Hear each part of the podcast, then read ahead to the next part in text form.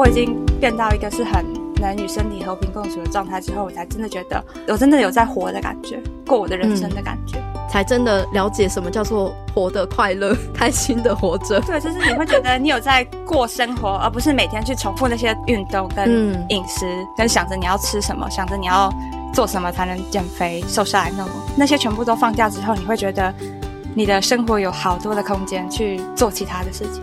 对，就是觉得不需要把时间浪费在那些事情上面。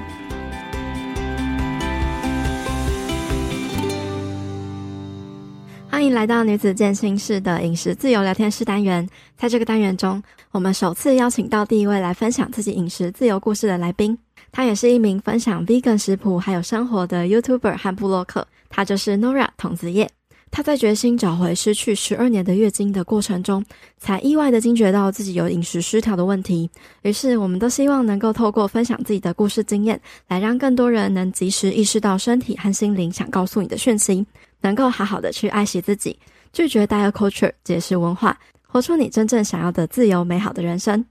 那我们就马上来欢迎今天的来宾 Nora。Hello Nora。Hello，大家好，我是 Nora。比较多人知道应该是叫筒子叶，然后我主要是自己在经营 blog，然后还有出书，主要是分享 vegan 的食谱。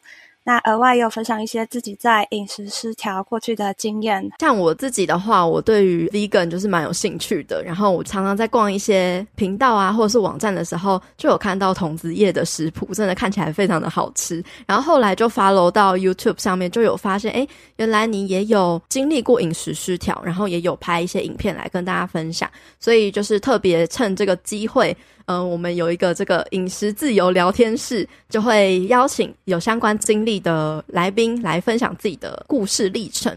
那首先呢，就是想要请 Nora 跟大家嗯、呃、分享一下你经历饮食失调大概是怎么样的一个过程，初期或者是整个过程大概发生了什么样的事情？那这个过程持续了多久呢？呃，一开始的时候应该是大约在我十四十五岁的时候。然后那时候我们面临一个很很大的考试，叫机测，面临一个很大的升学考试。然后一个压力是来自于考试，然后另外一个压力是因为呃家里的父母离他们刚好就是有在讨论分居之类的事情，突然在生命中的事情都开始崩塌，就会觉得说很想要找一个东西可以控制。嗯、然后另外当时也有因为就是班上的一些男生，他们可能就。比较幼稚嘛，可是当时可能不知道，他们就会说啊、呃，笑你胖啊，就可能你没有到很胖，嗯、可是他们可能就会觉得说，女生肉肉的这样子胖胖的，然后所以我就开始控制我自己的饮食，就开始吃的越来越少，少到可能一天只吃一个面包、一些饭菜这样。然后那时候我还有吃肉，可是我有一段时间就停止吃肉，因为就觉得说想要控制自己的饮食。后来升高中的时候。我就开始写部落格，然后我那时候是比较是在外食的状态，所以就发现自己有时候会早上的时候就会一次吃很多很多东西，早上吃完之后可能中午就吃少，然后晚上也吃更少，就会变得好像是你早上先进行了一个 binge eating 的状态，然后之后才会慢慢的，好像就觉得要弥补，对，要节食，对对对，所以就变得说哦，好像后来吃少。当时我因为饮食失调，所以我体重掉了大概，我不想说数字，因为我觉得数字很。就是蛮 triggering 的，嗯、就是可能体重有掉了原本的三分之一，就是蛮多的，就含很多，然后就到一个很不健康的状态。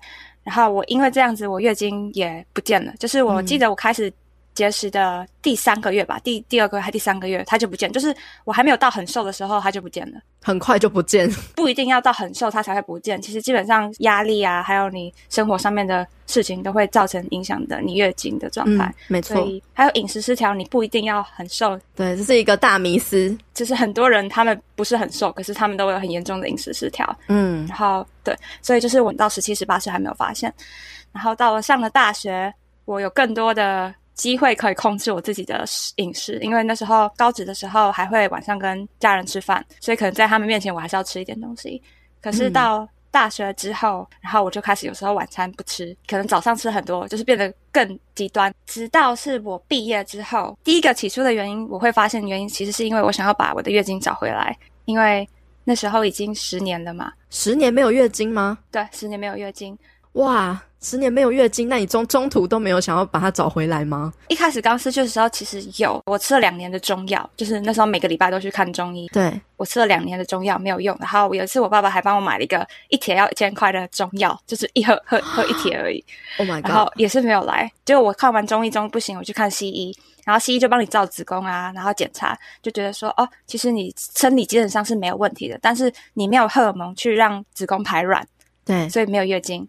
然后那时候我就想说，所以是主要是因为荷尔蒙不够嘛，所以西医那时候的那时候的方法，那时候大概十年前会叫你去买女性荷尔蒙。那我当时吃的其实那个就是避孕药，对，对，所以我那时候就也是吃避孕药，吃了大概快半年吧。我吃了它就来，可是我一停它就不来。那时候我就觉得很奇怪，就是觉得为什么好像要依赖它的感觉。后来就觉得说它其实就是一个加工的荷尔蒙，它只是给你荷尔蒙，就很像是假月经。我自己觉得就觉得只是给你月经，就觉得哦你的子宫功能可能是没有问题的，可是你还是。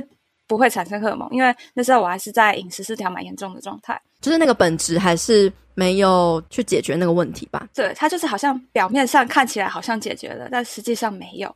对，对，后来因为那个荷尔蒙也很贵嘛，所以我后来就觉得不要一直花钱，所以就停了。然后停了之后，就一直到我大学毕业，嗯、就是我是念英文系的，所以我就看了一些国外的影片，就有关这方面的影片，嗯、就意识到说没有月经会。对你的之后造成非常非常严重的问题，像是骨质疏松，然后还有你老了之后，你可能会有很多就是。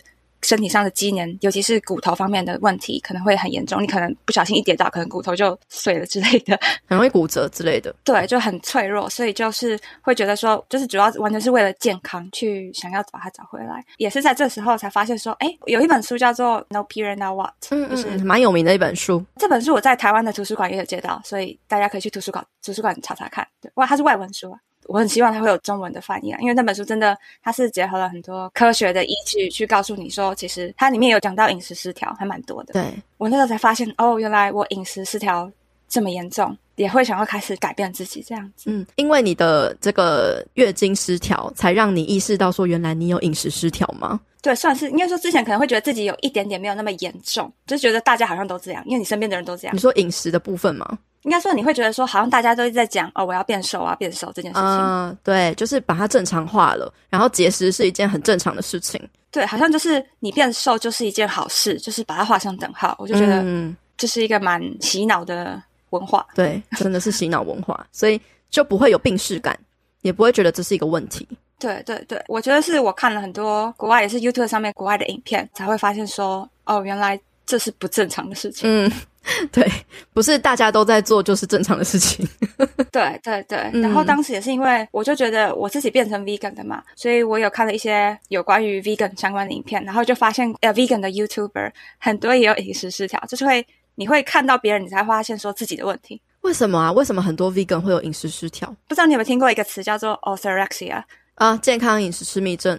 对，orthorexia，然后国外很多人他们会就是有点像是说哦，他们吃的是健康，他们是 plant based，可、嗯、是可是就是你会在他们的饮食中看到，比如说他们故意不去吃油。然后他们要吃的很 clean，吃的很干净。对，然后好像是运用当 vegan 的这个借口去推掉，说我可以，我不要吃肉。嗯、可是很多是 ex vegan，就是变成说他们过一阵子之后发现自己身体有问题，所以就不是 vegan 了。原本只是想要减少摄取某一些热量而变成 vegan，但是后来发现，哎，身体其实会变得不健康，所以跑回去吃肉嘛。对，他们很多人都会觉得说，哦，这应该是 vegan 的问题，可是这根本就不是 vegan 的问题，这是他们饮食本身。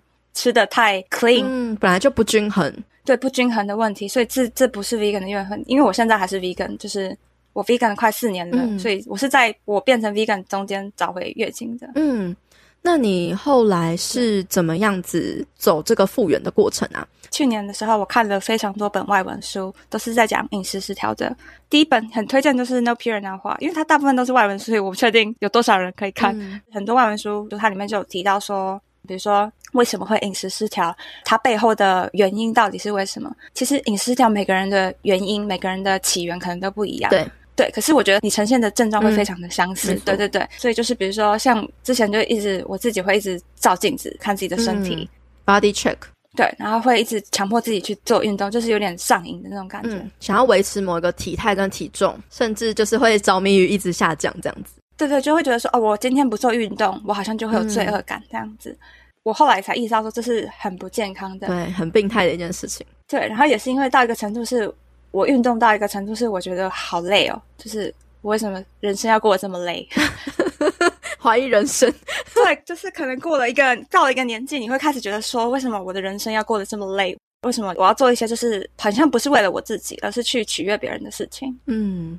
因为我本身自己有做瑜伽，我很喜欢一个瑜伽频道叫呃 Yoga with Adriene，它里面就常常讲到一些文字，会让我觉得可以运用在很多方面。一个就是你的身体是会一直变化的，你不可能一直维持在一个状态。没错，就让我觉得说，那你不必要去控制你的身体，而是要去聆听你的身体，这样子就是很多原因结合起来，比如说看书，然后做瑜伽。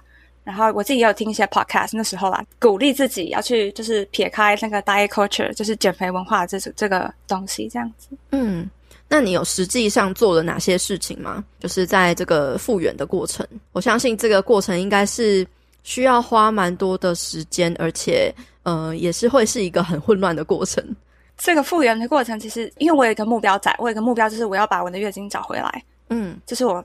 最大的目标，所以我觉得你一定要给你自己一个设定一个目标，不要去执着于任何的数字。因为我自己在那个复原之前，其实就没有在量体重，我没有很 care 体重这件事情。嗯，而我以前会计算热量，就是会在脑中慢慢的计算热量。可是，在复原的过程中，其实就有一个叫 all in，算是在那个 No Peer Now What 这本书里面出现很多次的。嗯，它英文直翻应该就比较像是全心全意的感觉，就是。用尽所能去执行这个计划，至少每天都要吃到两千五百卡，不是一定要说要你算热量，可是就是意思就是要你说你一定要吃得够，嗯，能量要很充足，对，因为你才有办法让你的身体开始觉得说，知道说，哎，我我有足够的能量了，所以我可以开始产生荷尔蒙了，因为荷尔蒙是我们呃人体不必不一定要的东西嘛，因为我没有月经，我还是可以生活得下去，所以要先让身体感觉安全。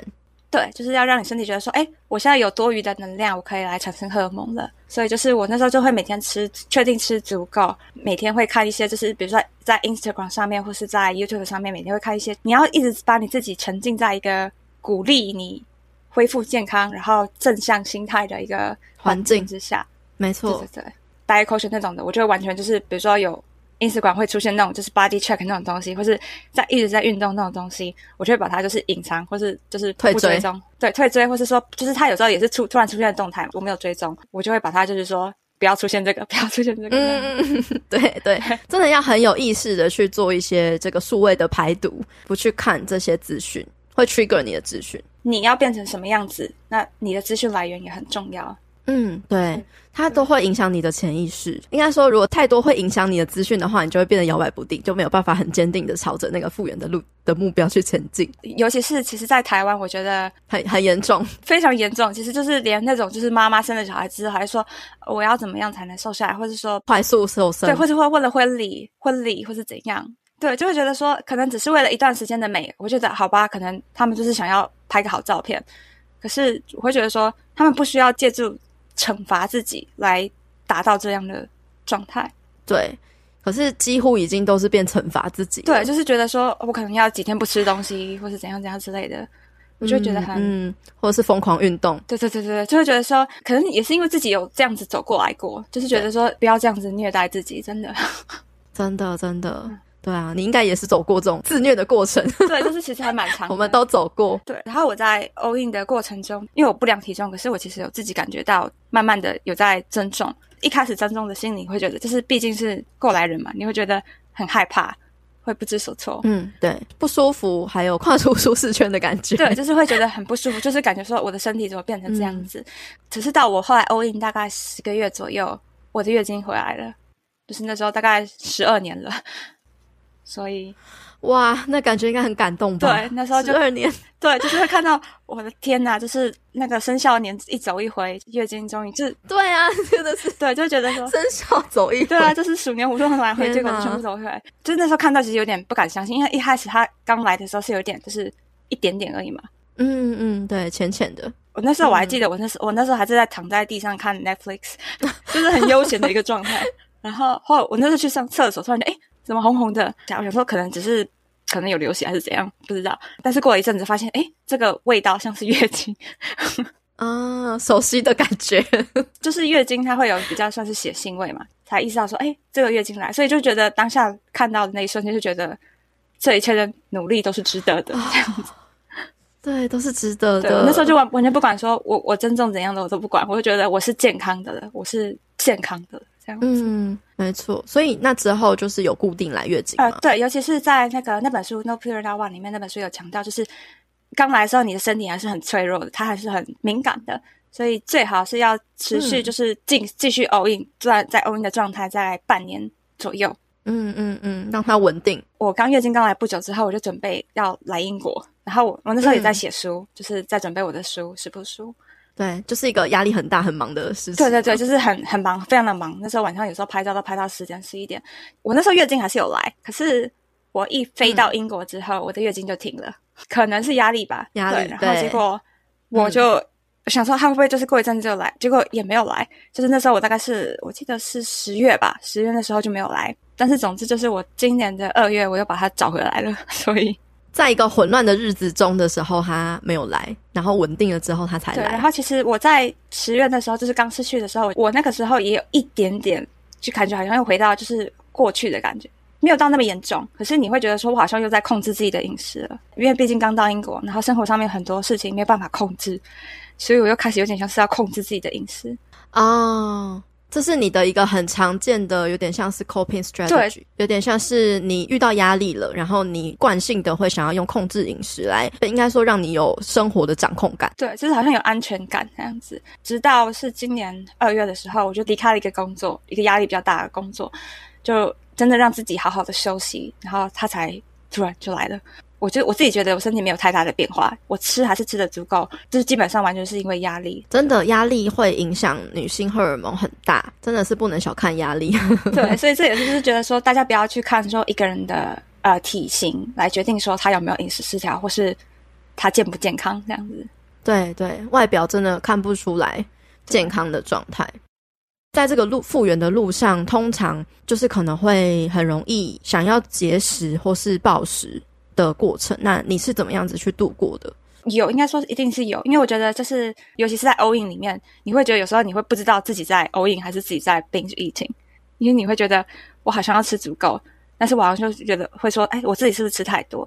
对，然后我觉得我是到后期我才能比较明显区隔这两种状况的差别。all in 是在决定说你在吃你自己真的想要吃的东西，你聆听你自己身的身体的声音，然后。暴食会比较觉得是说，你可能是因为生活上面的压力，你想要让自己麻痹那种状态。我有事情要去处理，可是我我现在不想要处理它，所以我想要赶快先找一个东西，比如说让我自己感觉到非常的饱，非常的饱，或者一直吃东西，你就不用去想这件事情。对，那是一种逃避跟自我麻痹的行为。对，就是会觉得你去 feel numb，短时间的让你觉得这样你好像会比较有安全感，但是你可能后来就会有一肚子的罪恶感。嗯、但是我觉得。不管如何，你可能你觉得你吃过多的之后，试着不要去想它。我知道这很难，可是就是尝试着不要去想它，嗯嗯、因为你吃进去的东西就是已经在你身体里了嘛。然后发生了就发生了，你不要去就是比如说追究说，呃，为什么我要吃这么多啊？为什么我要这样啊？等等等等的。当然你可以去思考说，你为什么会吃这么多，可是。就是不要去责怪自己，而是要去有点像是研究它，嗯、带着好奇心，对，就会觉得说，为就是觉得、呃、为什么我会吃这么多？是不是有什么事情发生了，或是你的 trigger 点是什么？我觉得这是比较重要，去做一个自我觉察跟自我了解的过程。对，就是其实你你越了解自己，你就越能了解说你自己身体到底需要什么，然后为什么你会这么做，进而去避免这个情况可能再发生。对，没错。我也可以跟大家分享，就是我也是有过这个 all in 的过程，就是无条件的让允许自己进食，嗯、然后我也是有非常非常多次是感觉自己在暴食或是吃的很多，嗯、那我每一次都会觉得这个是一个练习自我接纳跟爱自己的机会，嗯、就是不去批判自己，锻炼自己接受的能力，就是接受自己就是吃这么多，嗯，然后。我去感觉我现在当下我是不是不舒服的？那我是不是下次可以再调整？一次又一次的去保持耐心的去照顾自己，嗯，然后去关心自己，而不是去批判自己或鞭打自己。嗯，因为我们不需要再更多的鞭打了，你已经满身是伤了。对，还有就是我常会告诉自己一句话，就是不管发生了什么事，你就觉得说。It's not the end of the world，就是这不是世界末日，每一天都是新的一天。瑜伽里面也常常会分享说，每一个呼吸都是一个新的开始，所以就是不需要去执着于你做了什么，你有改变他的机会。然后我们都是从错误中学习的嘛，对，每一个都是学习的机会。嗯，没错。那你在 all in 的过程，就是势必一定会遇到增重嘛？那你是怎么样子去接受这个过程呢？那时候因为我自己有一个目标，就是月经有来，所以基本上我就觉得其他东西我都不管了，然 后就是可以付出任何代价去找回月经。对，那时候我就觉得说，就算我就是真的想要找回一个健康的自己，我不需要去做一个其他人称赞但是不健康的人。嗯嗯，嗯，我不需要为了其他人而活，我是要为我自己而活。我一直告诉着自己的，就是这件事情就是一个目标，然后它还是让我持续能走在道路上的那个指标，这样子。就是我那时候其实，在影片上面，在 YouTube 上面几次影片有一直强调，就是会告诉自己说，就是你的美是你自己来定义的，没有人能定义你的美。我自己也觉得说，外表的美是一种美，当然，可是你内在的美跟你内心强大的美，是很多人没有办法一开始会注意到，可是，在认识你之后，他会觉得。这是一个无与伦比的美，嗯，因为我们的外在都会改变，我们不可能一直维持的原样，可是我们的内在是可以一直去培养跟就是去滋养它的。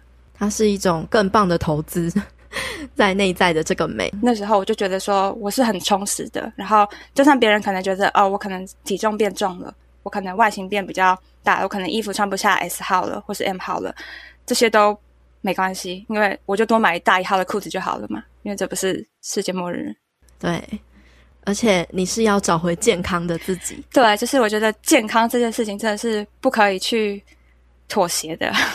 没错，像你分享那一段，就是你曾经为了要找回月经，然后去吃中药嘛？对。那其实我在我的社群上也常常会被问到这种问题，就是说，哎、啊，那我可以靠吃中药来找回我的月经吗？啊、真的？可是其实。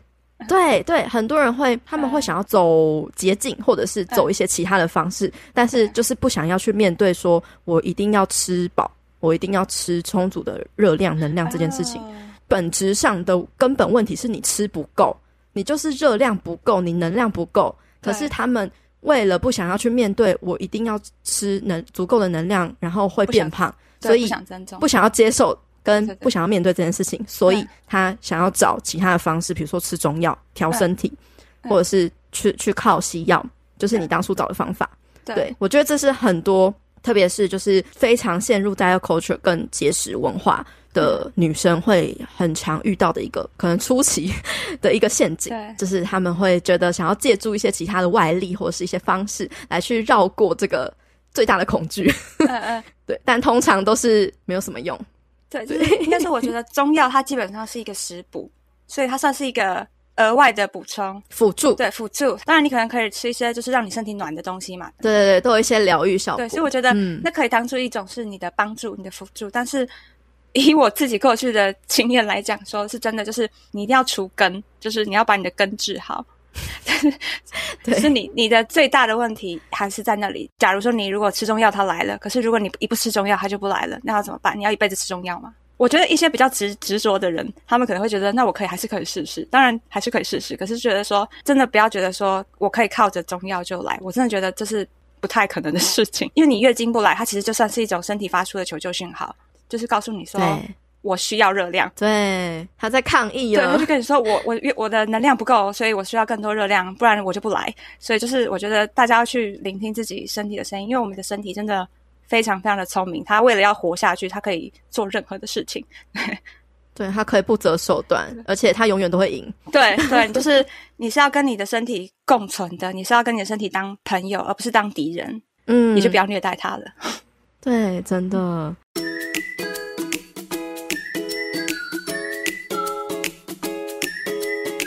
阳光豆米浆营养商谈室，本期节目由统一阳光赞助播出。做自己的太阳，才能成为别人的光。成为自己的太阳，就无需凭借谁的光。你本来就是一道光，散发着最独特也最美丽的光芒。推荐给大家统一阳光豆浆、糙米浆、燕麦奶，补充满满的能量以及希望。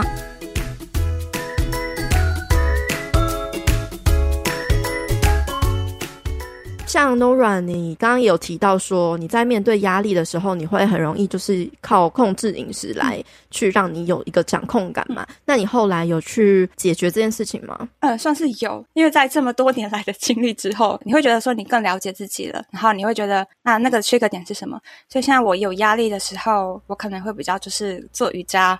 或是我会做一些奇怪的动作，就是比如说倒立，或是怎样，或是听音乐。嗯、呃，如果你有那种了解你状况的朋友的话，拨个电话给他，然后就开始聊天，找到一个出口，你就不会再去选择暴食。如果你有一个人知道你的状态，嗯、然后真的就拨电话给他，尤其是他是你很好的朋友的话，真的他随时都可以接你电话的。会很容易饮食失调，通常真的也是跟你的压力大，或者是感到生活失去控制的时候，那个慰藉的来源，通常都会是食物。一个人可以 做的事情，对，它是太容易做到了，然后食物随手可得嘛，然后食物又是这么的美味可口、疗愈、又便宜，然后吸引人，对，又便宜，然后它又那么能够抚慰人心，所以其实我觉得不能够去呃放弃这个东西。就是它还是一个很重要的慰藉，可是它不能是唯一的慰藉。我们之所以可能有饮食饮食失调，或是跟食物无法和平共处，就是因为我们不接受这件事情。可是我们还是可以接受，只是说，呃，也许我们我们还缺少了其他的舒压方式，或者是其他的去分心的一些事情。我有时候压力很大，嗯，我还是会吃吃很多巧克力，它就算是我的。精神粮食了吧？我觉得 comfort food。对，可是我现在吃它，我呃，我可能吃了很多，并不会觉得说有罪恶感，而是我意识到说，我吃了很多巧克力，嗯、所以会觉得说，嗯，我最近压力可能很大，那我我是不是要去借找其他东西来宣泄一下，靠着其他管道来宣泄？它比较像是一个指标，就是会让我觉得说，哎，我最近压力是不是很大？这样子。真的就是，我觉得，嗯，走过这个过程啊，就不会再去执着于什么是完美的饮食。因为即便我自己到饮食自由的这个阶段，嗯、我还是可能有某一些时间，比如说那一个礼拜好了，我每一天，我每一天哦，吃完晚餐，我都还是很想要吃那个。哦，我特别爱的零食叫做一美小泡芙，然后我可能就一次会吃个两包，可能会吃个大概两三天、三四天哦。那一阵子会无法理解说，嗯，为什么我会这样子？可是我不会去批判自己。那过了那一个礼拜之后呢，嗯，就完全没有这种欲望了。对，然后再也没有会想要一直吃它，然后甚至是我吃了，我还会觉得哦，好甜哦，嗯，怎么没这么好吃的感觉？哦，这也是一种方式。就是我之前有自己就是在一段时间有复原刚开始，我就一直挑挑战自己所谓的害怕食物嘛，就是会觉得说，嗯之前有些自己觉得吃了会变胖或是不那么 clean 的食物，对，fear food。对，fear food，我会就是一整天吃它，或是说你每天一个礼拜每天都吃它，吃到你不想吃为止。对，那其实还我觉得还蛮有用，你就会觉得你吃了才发现，哦，那没什么。对对，就是面对这个恐惧，直面恐惧，然后其实发现这根本就没有什么。对啊，就会觉得说，哦，吃了就吃了，啊，又啊又怎样？就是还是会之后还是会排出来，所以没关系。对对，而且你的身体 somehow 就是会去平衡它，就真的就是不用害怕。对，就是不需要去太执着于说，哦，我今天可能吃了很多油炸的食物，那我是不是明天就要做一个节食，或是？断食，对对对对对。那其实我觉得你的身体会知道，就是真的去聆听你自己的身体的声音。可能你隔天你就不想吃任何油炸的东西了，那就是一个对你身体知道的事情，不用去特别用你的脑袋决定说你要吃什么，对而是用听你的心跟身体觉得就说他要什么。嗯，没错。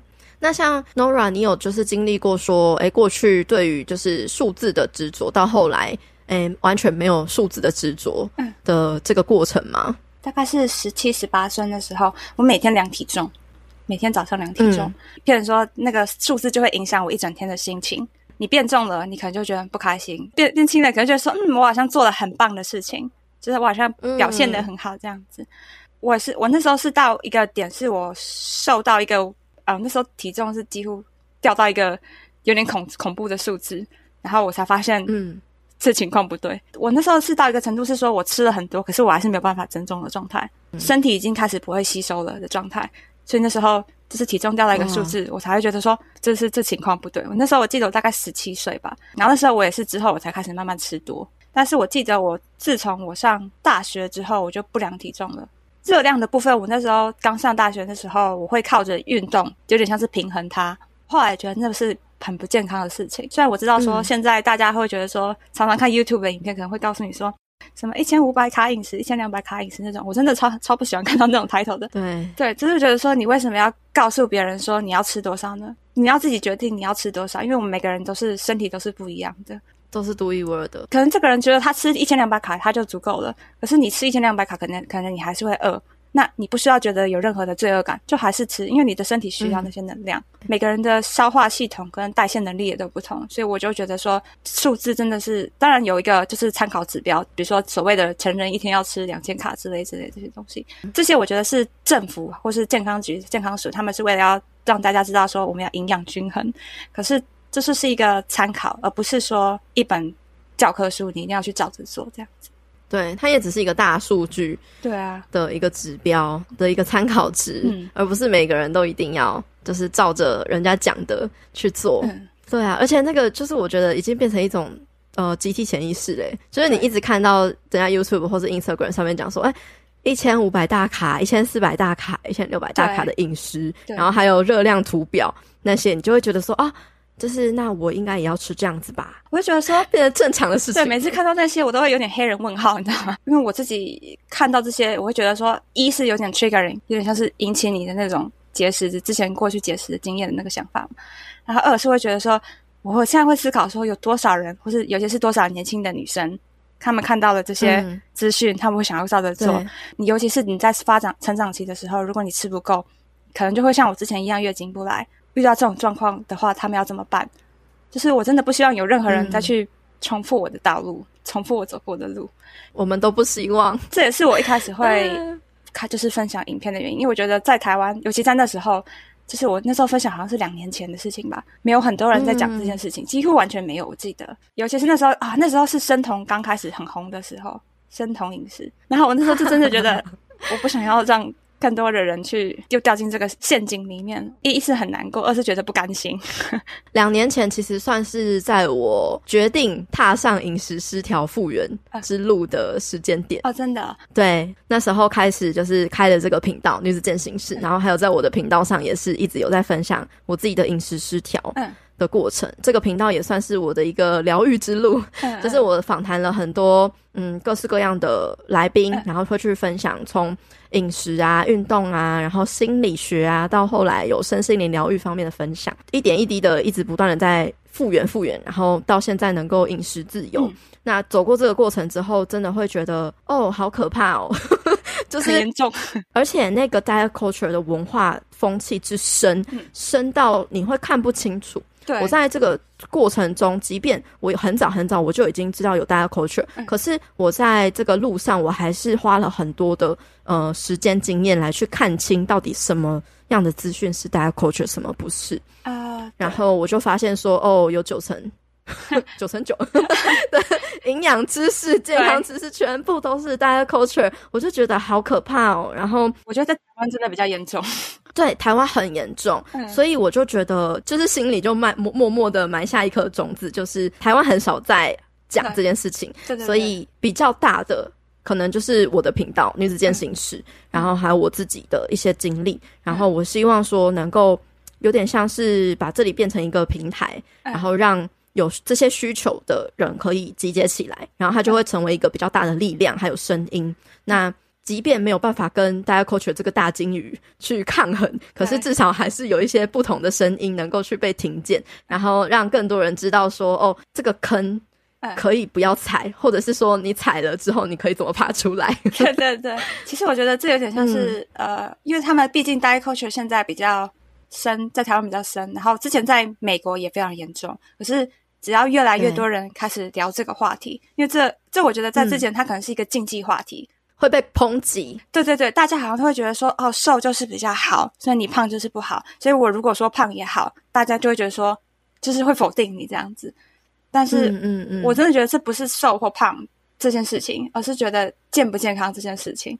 然后，健不健康，健康这个词也变得很有点，有时候会被滥用。对，真的是滥用。就是也是被大家 culture 包装啊，对对对，就是会觉得说，所以有时候我会现在会用呃营养这个词去就是与健康来替换一下，嗯、因为我觉得健不健康跟营不营养这两件事情是有点相关的。可是，比如说你你在那个 diet culture 里面，他可以说我这是健康饮食，可是他的健康饮食可能就不营养。嗯，可能就是节食。对，所以我就觉得说，就是会比较去要区分的话，可以用这样子去区分。但是还是就是有点像是，因为我自己之前会想减肥，也是因为就是有时想像小时候被洗脑嘛，就是会觉得说好像变瘦就是好事，然后体重低就是好事。但是因为身身边的人也有，比如说是有呃有得癌症的人，有一些朋友他们可能就是因为生活关系，他们变得很瘦，那他们健康吗？对，不健康。所以就是，嗯，就是有一些人生的体悟，才会知道说，这真的什么是健康，跟什么是就是对自己好的事情。没错，我也相信，就是真的是走过了之后，才会能够深刻的理解。嗯，因为很多人可能，即便我在我的频道说了这么多，说说到就是口水，他都要干了。对对对，口水都要干了，但是还是有很多人就是，嗯，就是，可是我还是想瘦啊，还是想想减肥啊。我觉得就是也没关系，就是有些路可能就是你需要去去走，然后去跌倒，你就会更深刻的知道一些事情是怎么样子发生的。那我想这边特别在讲一些话给那些就是想要减肥的，就是想要变瘦的人讲，因为其实我们的瘦胖啊，其实都是取决于我们的基因，我们很大一部分的基因已经决定了一切。比如说像我自己，像我自己拿我自己来讲好了，我的上半身是偏瘦的，可是我可能我的下半身是偏宽。我之前会做很多运动或是事情去想要去改变它，但是我后来理解说啊，这就是我的基因啊，所以就是我可能要好几倍的时间去改变它，可是我那些时间可以去做我让我自己更开心的事情，比如说跟朋友聊天，呃，看个 Netflix，或是。比如说做烘焙，你可以丰富你的人生。对对对，然后就是因为你的，你不要去跟你的基因打架，因为你你真的赢不了它。所以我觉得说，第一个是聆听自己你身体的声音，然后去了解你的身体。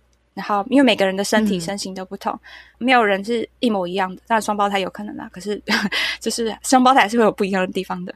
呃，每个人都是不同的，你是独一无二的，不要跟你的身体打架，因为他是你一辈子的朋友。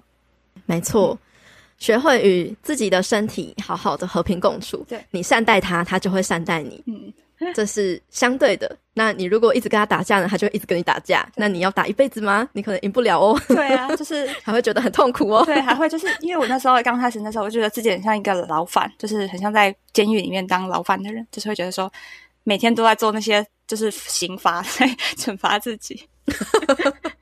对，然后吃很少，每天就是对食物上磅秤，然后要那个去运动，对，就是很像在，很像在刑罚，在坐牢这样子，所以觉得说，为什么我的人生要活得这么辛苦呢？嗯、这么黑白？对啊，对啊，对啊，那都是自己给自己盖的这个辛劳啊。对，然后还有就是，其实最在乎你自己身体的人，绝对是你自己，嗯、因为每个人都只在意自己，所以真的不需要去太。太去 care 别人的眼光，对对对，大家都很忙，对对，真的不会不会太 care 你的，对，真的把自己照顾好比较重要，我真的觉得让自己发我真的有在活的感觉，就是也是因为到现在过我的人生的感觉，才真的了解什么叫做活得快乐、开心的活着。对，就是你会觉得你有在过生活，而不是每天去重复那些运动跟饮食，跟想着你要吃什么，想着你要。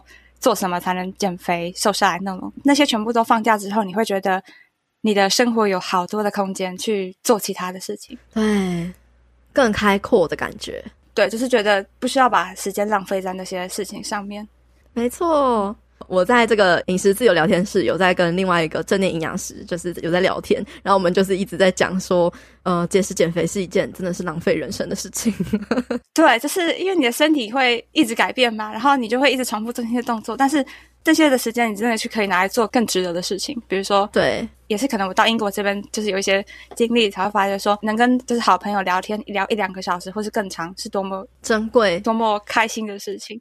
对，对啊，可是，在大家 culture 里面会跟你说，你最好都不要有社交，然后你要去健身房，然后你要去拒绝这个饭局，这才是自律的表现。对，就是我觉得你为什么要去牺牲那些时间去做一些可能明天还是会发生的事情？嗯。或是对你没有直接所谓的帮助的事情，嗯、应该要更多人去看自己的内在，而不是外在而已。嗯，没错。好，那今天跟 Nora 真的聊得非常开心。那如果最后有一句话或是一段话可以送给各位听众的话，你会想要送给大家什么样子的话吗？想要引用一句我在 TED Talk 上面看到的一个话，英文是 “Life is too short to wait your cornflakes”，中文是说你的人生太短了，不值得你去蹭你的玉米片。基本上就是说，你的人生已经够短了，不要去浪费时间在称量你的食物。对，因为真的不值得。没错，那是什么样子的 TED Talk 啊？